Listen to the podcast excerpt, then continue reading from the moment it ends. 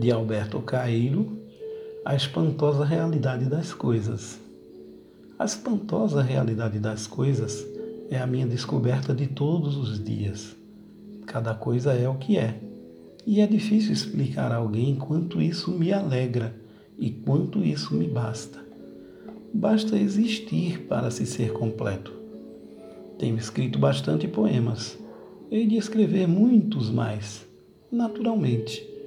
Cada poema meu diz isto, e todos os meus poemas são diferentes, porque cada coisa que há é uma maneira de dizer isto.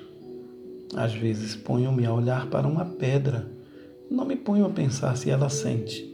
Não me perco a chamar-lhe minha irmã, mas gosto dela por ela ser uma pedra. Gosto dela porque ela não sente nada. Gosto dela porque ela não tem parentesco nenhum comigo.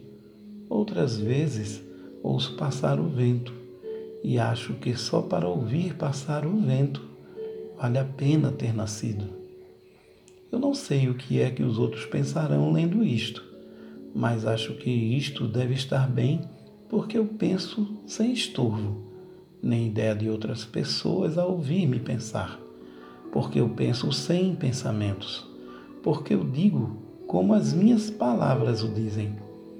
Uma vez chamaram-me poeta materialista e eu admirei-me porque não julgava que se me pudesse chamar qualquer coisa. Eu nem sequer sou poeta, vejo. Se o que escrevo tem valor, não sou eu que o tenho. O valor está ali nos meus versos.